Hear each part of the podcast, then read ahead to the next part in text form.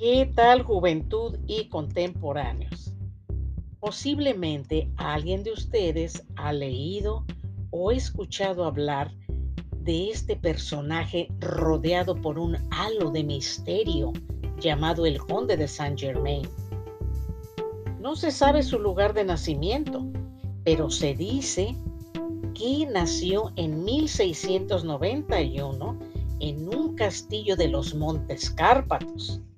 Se cuenta que él mismo confirmaba que Saint Germain no era su verdadero nombre, pero a lo largo de los siglos apareció en las principales cortes de Europa. Hay muchas teorías acerca de su origen, pero todo se queda en eso, en teorías. El conde, además de ser un hombre enigmático, carismático, era muy elegante y cultísimo.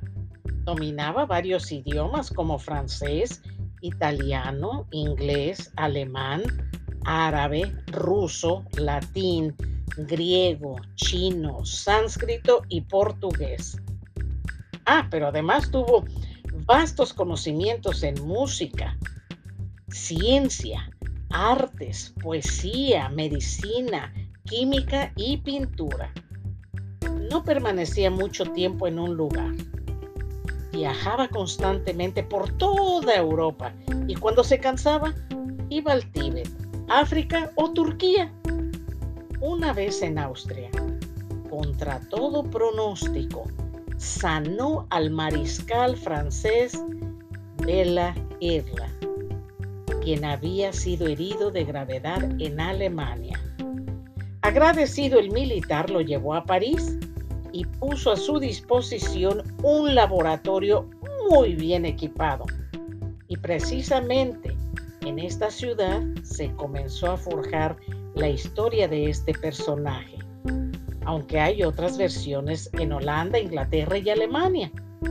El conde se convirtió en toda una leyenda urbana en su época se decía que era inmortal y corrieron toda clase de rumores tales como que estuvo presente en las bodas de Canaán, en donde fue realizado el primer milagro de Jesucristo. El ser así de popular le causó muchas envidias y persecuciones.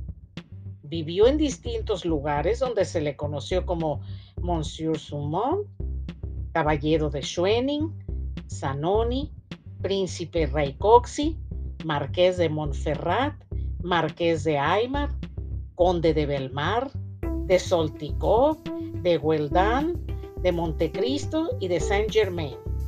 Actualmente es tomado como un referente místico de la escuela de metafísica cristiana y en distintas doctrinas esotéricas.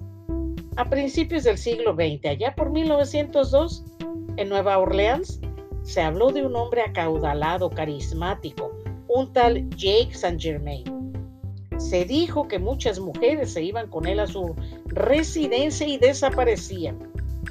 Esta historia tiene finales distintos, pero lo que sí coincide es que se encontraron los cadáveres de esas damas con mordiscos en el cuello, por lo que este relato se convierte en una folclórica leyenda de Luisiana y una de las atracciones turísticas llamada la Casa del Vampiro de Nueva Orleans.